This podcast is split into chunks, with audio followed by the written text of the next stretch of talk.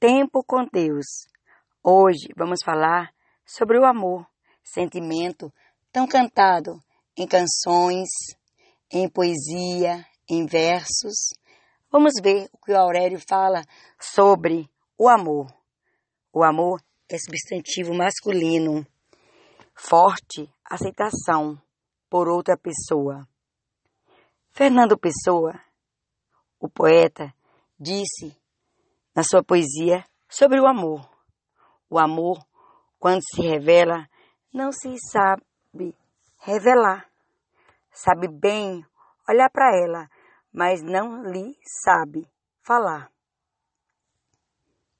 Zezé de Camargo e Luciano diz assim em uma música: É o amor que mexe com minha cabeça e me deixa assim, faz pensar em você e esquecer de mim. Faz eu entender que a vida não é nada sem você. É o meu amor por Deus. É assim que eu entendo que a vida não é nada sem Ele.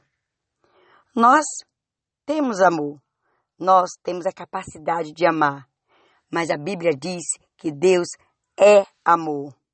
A essência do ser de Deus se constitui em amar.